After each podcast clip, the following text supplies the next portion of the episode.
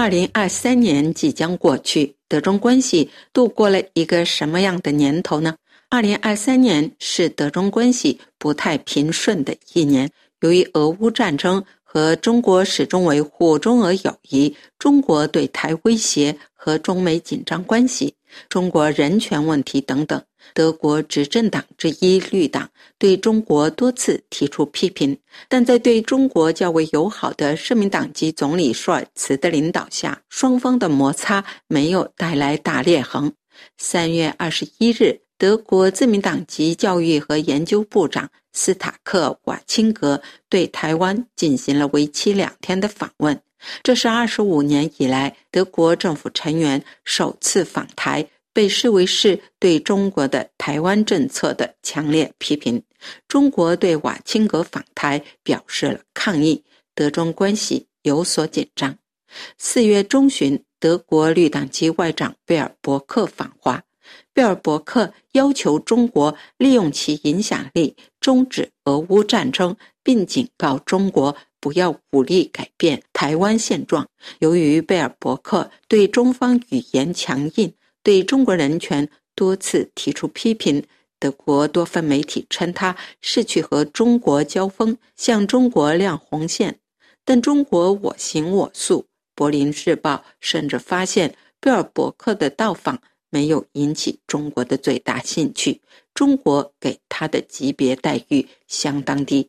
贝尔伯克访华后。对中国的语调更为强硬，德中关系进入紧张状态。五月初，中国时任外长秦刚访问柏林，为德中政府磋商会议铺路。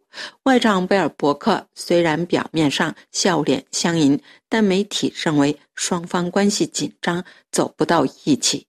六月六日，德国社民党领袖克林贝尔访问北京，继续为政府磋商会议铺路。北京。高规格接待了克林贝尔。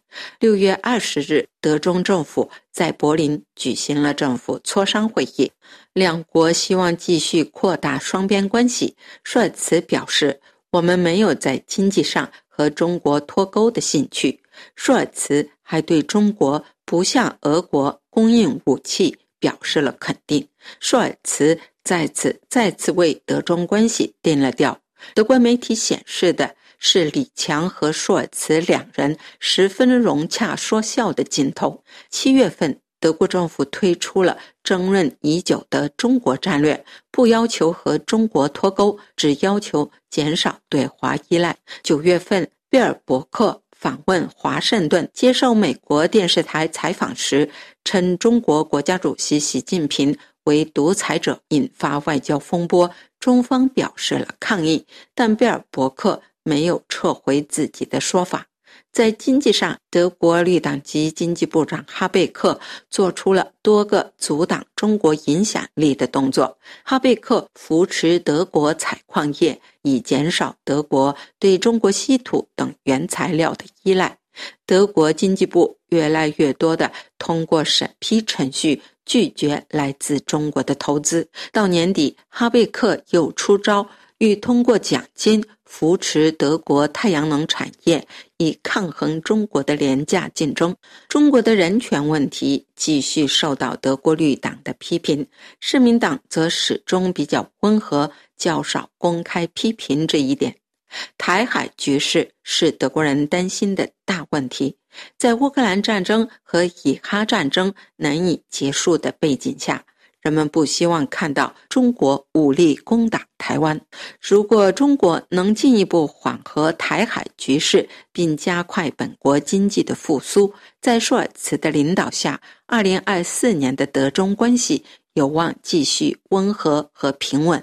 这是柏林丹兰法国国际广播电台中文部柏林飞鸿专栏节目。